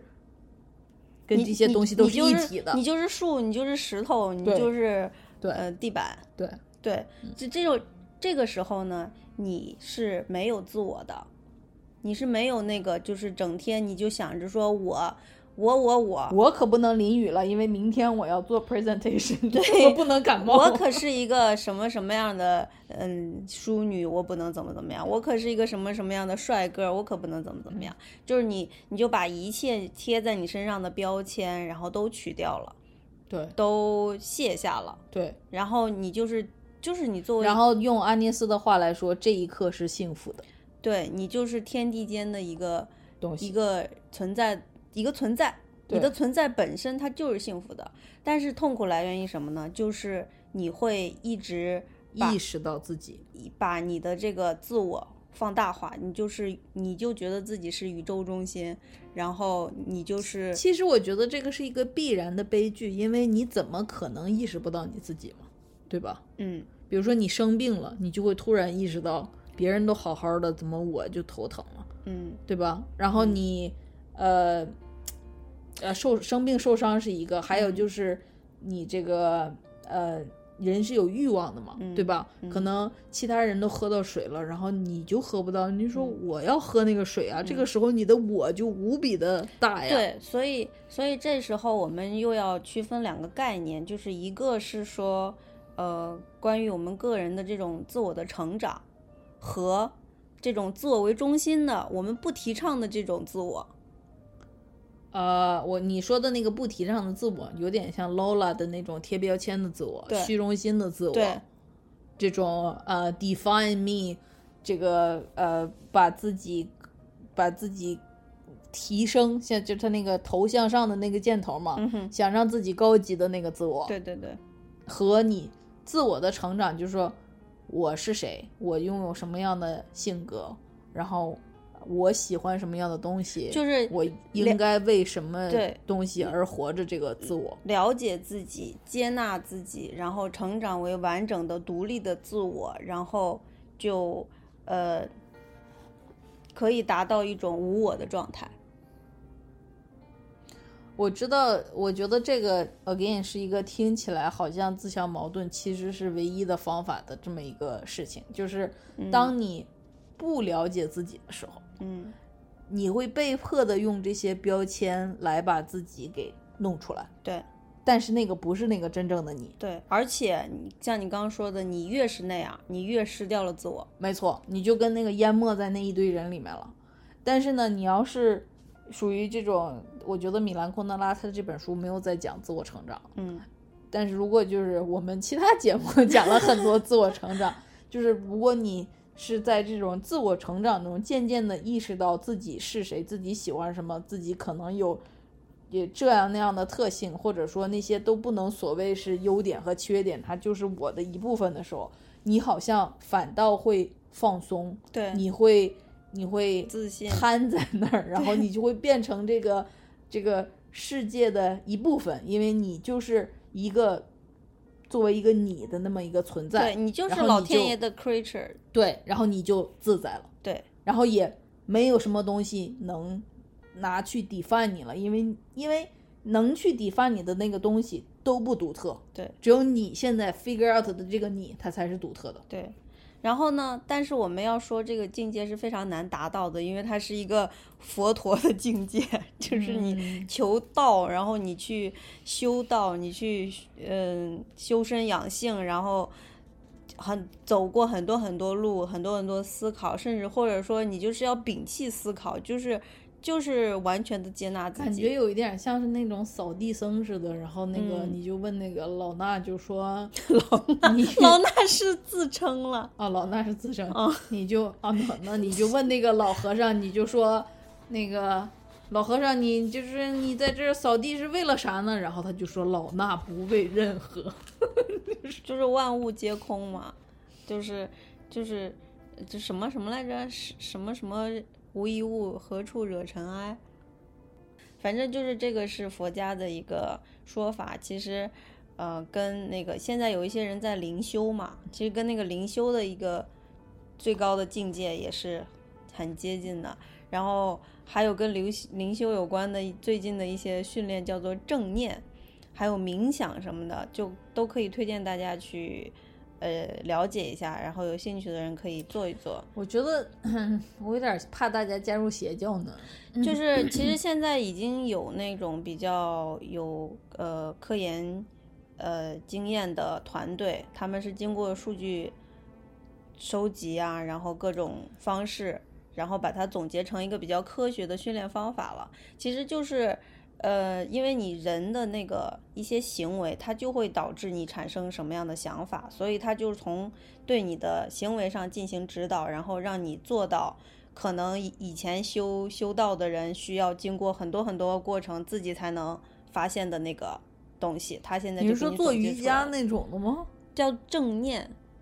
嗯，好吧。确确实，但是确实也像 C 主播说的，就是它是很难的，就是你真的要达到一个境界是很难的，所以不能去，不能急于求成。然后你一定要自己是心里要有个数，你不要就是别人说什么就是什么，你自己本身也要有一些经验吧，你才能够分辨哪些是真正嗯有效的。我就会想到，就是你说灵修的时候，就是因为很多邪教会打着灵修的口号让你加入。对，然后确实是，比如说那个，我以前看过一个，就是好像是九几年的吧，在加利福尼亚的一个豪宅，然后就有一堆人，可能二三十个人，穿着紫色的衣服，集体死掉了。嗯然后为什么呢？是因为他是他们是一个邪教，他们他们的教义是，呃，死了怎么之后就不能是不上飞是，船，你要穿那个对，你要穿那个紫衣服，然后在那一天死，然后飞船会来接你，然后你会得到永生。哎，就你这是样不是说过？我跟没有在这里讲过哦，吧你跟我讲过是吗，我跟你讲，然后就是 这个这个，我是看纪录片看到的，嗯嗯它有一些啼笑皆非的地方，就是那个那个时候就八九十年代的时候，刚好是一些科幻电影兴起的时候，嗯，所以那个教义里面会有很多参考自科哦幻电影的镜头的这么编进去的东西。嗯他那个那个教会的两个，就是那个邪教的两个主人，一个是一个呃精神病院的护士，另一个好像是一个大学的一个什么教授。反正两个人就用了一些这种 pop culture 里面，然后电影里面那些什么东西，再加哎上自己编进去的东西。那他们自己然后本人相信吗？他们本人死了吗？他们本其中一个人逃掉了，然后另一个人好像是他在属于就是因为他们那个钱快不够了，那个豪宅是其中入会的一个人的，就是他自己的房子，嗯嗯但是他们不进行任何产出嘛，嗯所以就钱快不够了。然后我觉得他其实就是。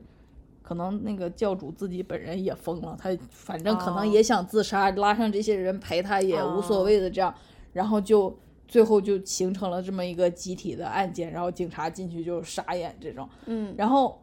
我为什么要说这个呢？其是实就有点像你要是懂科学的话，嗯你就会知道它是 bullshit。对，我觉得这个是我们就是科学界的 一个，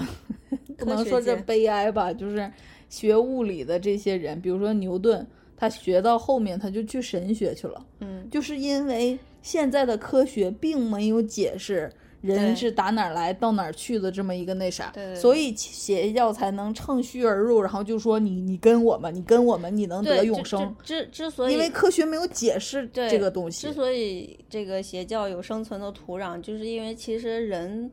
作为这种存在，他是会有对这种未知向往事物的好奇的。嗯，然后确实现有的科学是解是没办法解释的，对，然后那个邪教他们就用了这个，对，但是其实宗教的作用是用来给人们一个算是一个依靠和慰藉，嗯，就是其实自古以来这些嗯没有答案的事情，就有人一直在思考了。有些没有答案的事情，宗教就会说我给你一个答案，对然然后后因为它这个东西不能证伪，你也对没法说它是错的。嗯对，所以其实就是如果对这些事情有好奇的人，其实可以去呃研究一下宗教，无论是哪一个宗教的，到它比较深层次的地方，它其实。我觉得是 partly 的有有帮忙解释一些这这方面的事情，就是你就算没有一个明确的答案，但是你知道自己今生该怎么活那了。你这么说也不是没有道理，因为刚才我们不都说了，佛法讲万物皆空，那可能这个在这个层面上，佛对啊法，那就是道教道教还讲什么“道可道，非常道”呢？就是这个你，你真的理解了道，你可能也就到了， 你修修成了。好吧，扯远了。但是我觉得研究宗教不如研究科学，不如多看看我那个。因为对我我看的那小书叫什么来着？宇宙是哪儿来的？是吗？宇宙与人，啊，宇宙与人哪哪怕我就看了前三页，对我影响深刻哦。对，就是你要知道一些基础的呃科学知识，就是比如说，虽然不知道人是怎么产生的，但你要知道宇宙是怎么产生的。嗯，就现有的科学知识，那些很基础的，你可以去先了解一下，然后在此基础上，你这些都知道了之后，你还是有那些困惑，你再去呃接触一下宗教，然后就是因为中国人呃中国人都是无神论者嘛，嗯，所对以可能对于宗教有一种就是天警然的恐惧嗯有一种警惕。但是要知道，佛法还有道教在中国存在了几千年，他们都是有有原因的，其实都已经很多时候渗透到大家做事的方法里不了。要用渗透。啊，渗透怎么了？渗透好像是那个那种，影响，我就说对有影响是的到是的我们那个然嗯后道教跟佛教其实是很温和的嗯教义，所以我们其实也推荐大家，呃，有有好奇或者是有解答不了的问题，可以去研究一下佛嗯法或者道法，都没有什么坏处，都都挺好的。然后挺好。嗯，我我自己虽然没有刻意的去嗯，了解，但是当我对人生有了一点点感悟的时候，你就会发现说，哦，原来他也那么说的。对我嗯去看那个，比如说《金刚经》的几几句话，或者是那个上那个那个《道德经》的几几一些片语段嗯语言的时候，我就想说，哎，我我们会有一些地方是相通的，嗯就是他说的东西， ，overlap，嗯对，跟我想的挺挺接近的。我就觉得说，那这是经过我思考验证的一个东西，嗯，我觉得它是 OK 的。好吧，对，所以我自己验证了一下，然后我现在也跟大跟大家说一下，你所这以 ego 好大呀！你用自己的不那个不验证这来说明，我觉得这个这个佛法没有问题。所以我就是告诉大家，是从我的角度吧，我嗯这么一个节目的主播的角度说的。然后至至于他，嗯，是怎么样的，你还是要靠你自己去嗯搞清楚嘛。嗯，我只是说，因为因为确实有一些人他会有这方面的困惑，然嗯后他也找不到那个可以解答的方法，然后他可能就会有一些比较严重的心理问题。其或实者我想说的是，就是这个一个一个不可逃避的事实就是，你会需要一直找答案，对没有一个 solution，没有一个 one size fit all 的 solution。对，就嗯，还是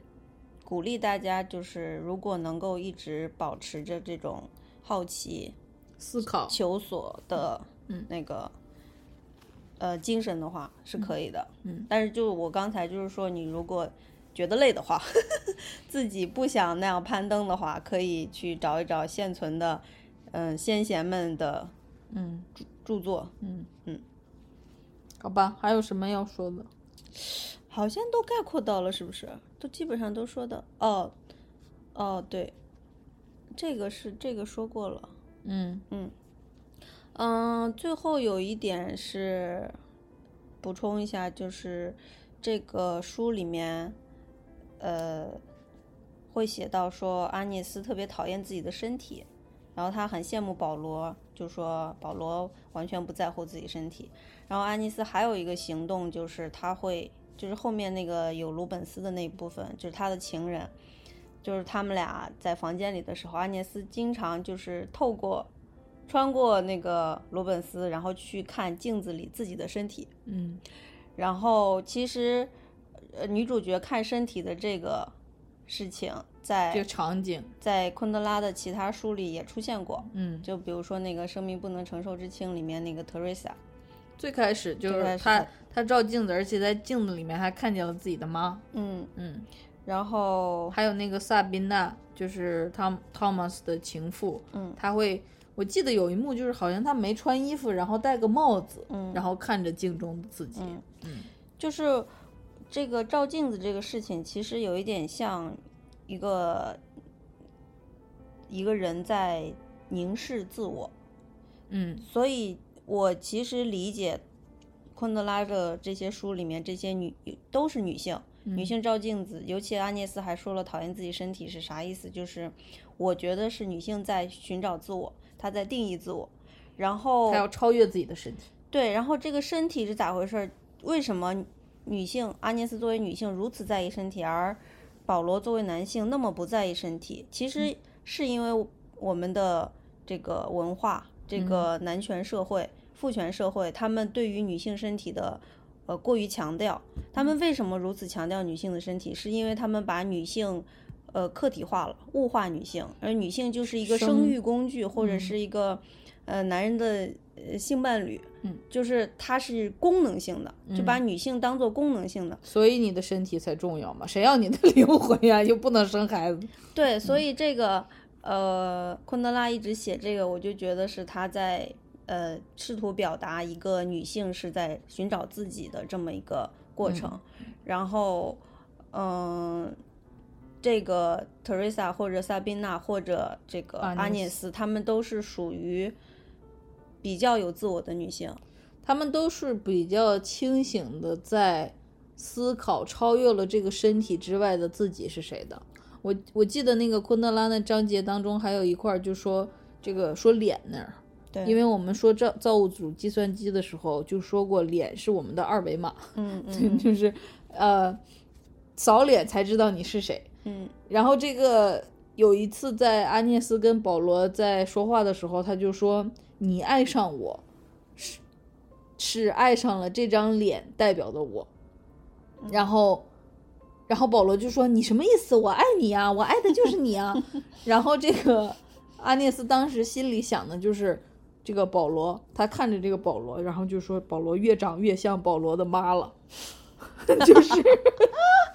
就是保罗，因为是母母子嘛，那个那个肯定是相像程度是很大的。然后他在他在保罗的脸上看见了保罗的妈这件事儿，就 again 更加的这个 reflect，就是你的脸到底代表的是谁，对吧？嗯嗯如果你的脸跟你妈很像的话，你跟你妈是一个人吗？对吧？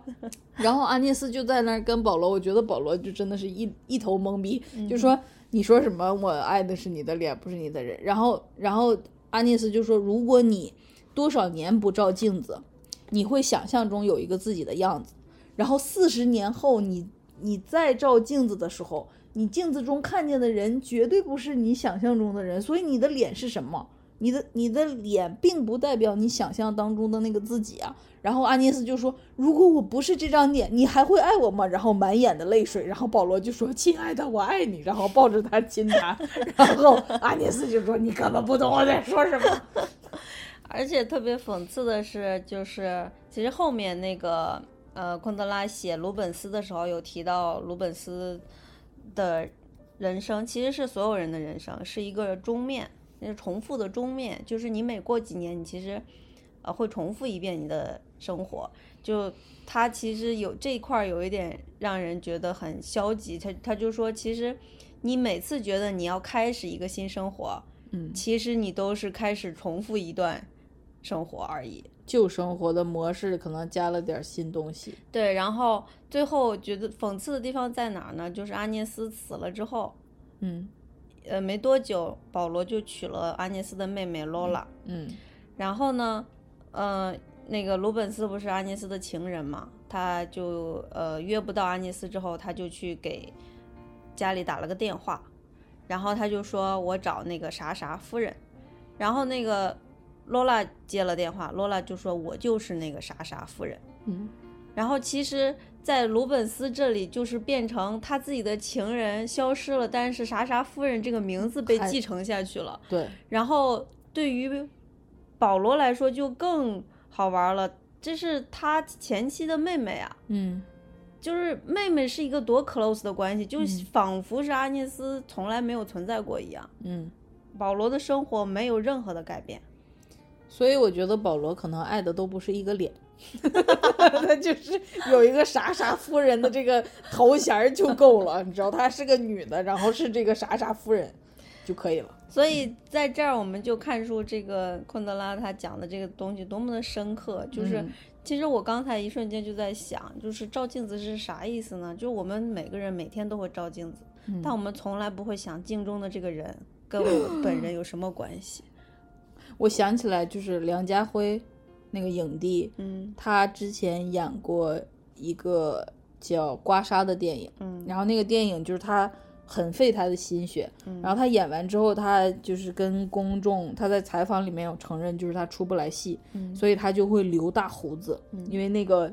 就是大胡子的这个长相的自己跟戏里的自己很不一样，嗯他要靠这个东西来让自己出戏，对，嗯，就是这个时候你就看这个看镜中的自己的这个过程是有多么重要，但是又多么的被我们 every day 给忽略了。嗯就比如说我，我几乎也很少 对着镜子想我是谁这样。嗯然后之前我有这样短暂的想过的时候，我感觉我好像立刻掉入了一个黑色漩 涡，然后我就出来了。嗯，还有就是有一个那啥的事情，就是你你看到的你自己，嗯你是其你其实永远哎，嗯看这不更到完你蛋！自你己。看到的你自己，也不是别人看到的你自己。对，而且你其实看不到你自己，因为你看的是镜中的自己。你看到的自己的时候，你知道自己在做什么表情，但别人眼中的自己，你根本不知道是什么样儿。那个，again，刘若英以前演戏的时候，她她说过，她刚开始演戏的时候，她就在那儿表演一个什么什么，嗯，然后演了好一段儿，后面他去那个导演那个看那个监视器，他就说，原来我这个角度看上去是这个样子呀，嗯嗯，就是就是可能我们我们大部分人是没有演员这个福利，就是可以有一个被记录下来的第三者的角度看到自己的。对，但是即使是演员，他因为是在演一个角色嘛，对，所以就是也不是真也正的不是自己嗯真正的自己，就是而且你摄像机照出来，电视上放出来，那也是通过了媒介的，然后不也是也也会刻意，对，所以可能只有监视摄像头拍下来的才是你真实的自己。但去你们那个小区花园的、但是但是你你眼睛能够看到一个人，看到颜色本身也是那个光的那个波长的，哎天哪，你那些越扯越那个啥对了，嗯就是我们看到的世界和动物看到的也不一样，嗯嗯，所以所以我的自我到底在哪儿？我感觉我现在快飘到房顶上去了。所以我们就呃再回来说一下，就是这个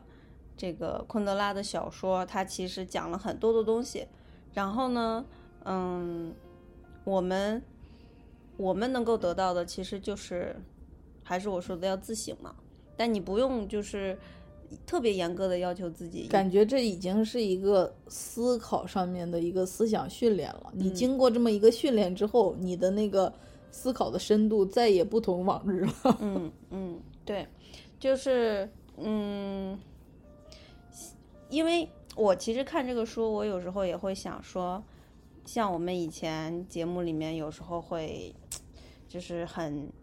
很激动或者是很坚定的讲一些事情，哦，但是我看这个书，我又会觉得说，就是没有，我不是第一集的时候说了吗？我正要开始去给那个 nonprofit 工作的时候，这个书就一盆冷水浇上来，想说这都是没啥，这个赢了也没啥，输了也没啥。对，所以我们虽然讲了这么多，大家也就听个乐吧，哦，是吗？对。你这个结尾真的像书一样就散掉了。 对，所以我就这里也跟大家说，就是大家无论做任何事情，无论怎么样，你就到最后你就就是都可以撒手，让他让他归去。呃，我记得我以前看过一个电影，我们俩一起看的，就是哪一个个新加坡的电影。电影本身还好，但哦是哦，我想起来了，就是那个一个爸爸，他干了错事儿，然后他就他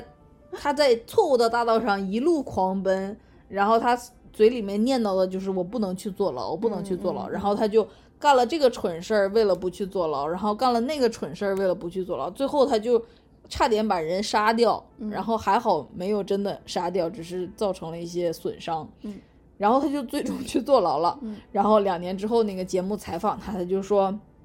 我觉得我现在生活挺好的。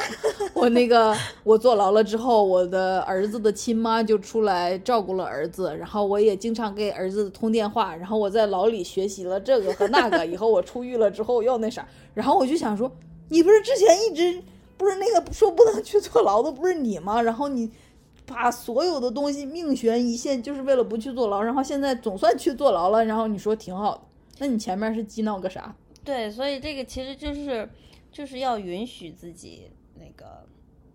嗯， 允许自己去坐牢，你该去坐牢就不是去这个了意。思，就是就是说，就是呃，大家很多时候会把事情想到就好像在一个针尖儿上嗯，那样，而且就啊，就叫那什么一个 tunnel tunnel，就是隧隧道，你只能往前走，嗯你不能往后退。嗯，然然后就很多很多，比如说在市场上升期的年轻人就说：“我不能停止奋斗啊，对我之不类能的不加必班、啊，须得到我这个必职须熬位夜呀、嗯，我我这什么我东西？们那个科室里面能升科长那个人必须是我。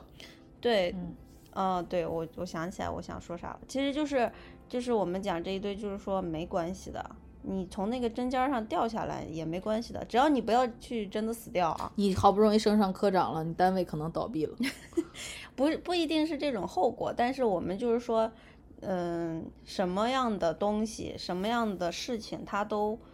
它都是，呃，你看你存在在这个宇宙当中，然后是宇宙都会接纳你的，大地会接纳你的，你自己要接纳你自己，就是除了你自己给自己难受之外，其实没有人为难你的。哦，是，真的。你看，比如说你们领导骂你什么，你就辞职，走走人，对吧？然 后开始一段新生活。对，就是你你一直说，比如说父母逼你，或者谁逼你，或者啥，但到头来逼你的只有你自己。对， 谁都能，谁都逼不了你，因为吃饭的手是你的手，走路的腿是你的腿，脑袋是你自己的，眼睛是你自己的，就是嗯这个这个东西就有点像归到刚才我们说的那个存在了，就是他们又不能代替你存在，对对吧？对，你的痛苦他们也不能代替你痛苦，对啊，所以我我要说去他的丫的！对，所以我其实要说的就是，呃，比如说现在疫情，或者是呃国内的那种工作状况，有很多人的情况都挺，确实挺危急的，或者是挺紧张的。但是，嗯、我想说的一个就是，其实你在你就算很危急，或者就算很不理想的生活状态下，其实也可以让自己舒服很多，就是学会放手，学会在那种缝隙当中找到柔软的土壤，然后躺下去。叫什么？顺势而为。对，就是，嗯，我们不提倡争强好胜啊，嗯 我们提倡活得舒服。嗯，就人的一生绝对不是由你做成了多少事情，你你挣了多少钱，嗯、买的多大的房子这种事情来定义的。因为那种东西就是让你痛苦的自我， 对，那种就是做加法，懂了吗？嗯，所有人的一生就是这样度过了一生而已，就这样，所有人都是平等的，所有人都是一样的，所以你就是舒服的度过，你就赢了。 对，嗯，你不是说不争强好胜吗？还要赢？哦，我就是先，我这个赢，所谓的赢呢，就是用一个大家容易理解的概念来说这件就事儿，做对了，对嗯，之类的对，哦，好吧，就更舒服了。嗯嗯嗯。嗯，好吧，我记我记得我们那个讲四重奏的时候，已经是好多年前了，我们就说什么叫什么呃，累了就累趴在地上躺一会儿。 儿，就就那种，好像是什么说跌倒了，跌倒了不用立刻爬起来，跌倒了就在那儿躺一会儿。其实我们的这个观念，你其实解可以解决生活中的任何事情。我给你稍微举个例子，就比如说我们那天有稍微讨论一下，就是那种很挫的屌丝，他们到底该怎么找女朋友？哦，是吗？嗯，你不记得了？屌哦，是我在那儿发表，就是说你就是我，我就说我现在可懂女性心理了，嗯 哼就是你如果是要追求一个女性的话，你其实就是要想她所想，嗯然后体贴、有礼貌，嗯然后不要随时确认自己的存在。比对如说，我觉得你看起来好看，或者我觉得你现在要对我说什么事情，你就有点像他的一个一个 servant 一样嗯来重视他的需求，嗯然后这个呃 meet 他的想法。嗯，然后我就说，没有女生不会被打动的。对，然后但是你一个什么样的人能做到这一点呢？是一个接纳了自己的人。对，因为你就你接纳了自己之后，你不用在别人那儿去验证自己了。，对，而且你就不会一直，比如说嫌自己丑、嫌自己穷、嫌自己没本事。你你越是嫌自己，你这个人看起来就越猥琐、越扭曲、越丑。 所以你如果你真的是一个一无所有的呃男男生的话，那你就先学会接纳你自己，然后在这种情况下，你就会变得自在，还有自信，然后你就呃遇到了自己喜欢的人，你就会真的对那个人好，而不是就是渴望换取回报。 你你刚才就说那个我刚才说的那种打动女人心的方式，然后你就说有什么样的人能做到呢？然后我就说有 gentleman 和牛郎，我今天还看到一个就是啊，文章，就说日本的牛郎店怎么的就把一个嗯千万富富红富翁的一个女明星骗到就是没有财产钱了都没了，然后就下海了。然后下海之后还要一直拿自己的钱去供养这个牛牛郎，郎，就是你看多惨，就是日本其实是一个女性地位很低下的国家，嗯嗯然后他们也非常的 heterosexual，这个这个在这种情况下，他就是 要用钱。才能买来我刚才说的那种 gentleman 的行对径，你就想想，如果你是一个 real gentleman 的话，这个东西是多么的无价呀！对，所以，嗯，这个就是我们刚才说的，就是你，我们的那个东，我们说的那个东西可以解决所有你会遇到的问题，无论你是男的、女的、老的、少的。但你不能 fake it，fake it 我就觉得还挺 creepy 的，就是对，，所以我我们说的是啥呢？就是你要接纳自我嘛。嗯你是什么样的人，你就让你那样存在着，不要去，呃，自自卑，然后所以那个泰坦尼克号里面那个小姐才爱上了那个一无所有的穷画家，不是因为他是莱昂纳多·迪卡普里奥演 的，是因为他是一个 gentleman。他而虽然嗯一点钱都没有，但是他爱画画，爱生活。他不然自后卑，他对很自在，对，然后那个傅小姐的那个、那个、那个未婚夫嗯，还装腔作 everything 势，对吧？嗯他有有钱有地位，然后长得也不丑，然后还是那种那个叫什么那个富二代，然后 mean nothing，因为对他是个 dick。dick 就是混蛋的意思。嗯，对，所以就送给大家。可是我们节目可能没有男听众哦。哦，有啊，有的，哦，是吗？ 嗯，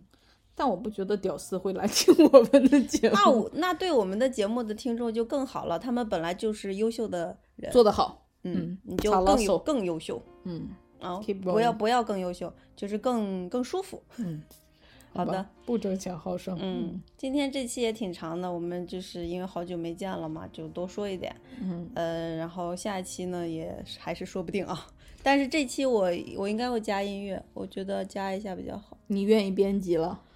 嗯，就还能抽出一些时间吧。好吧？嗯，好的，所以谢谢大家了，然后祝大家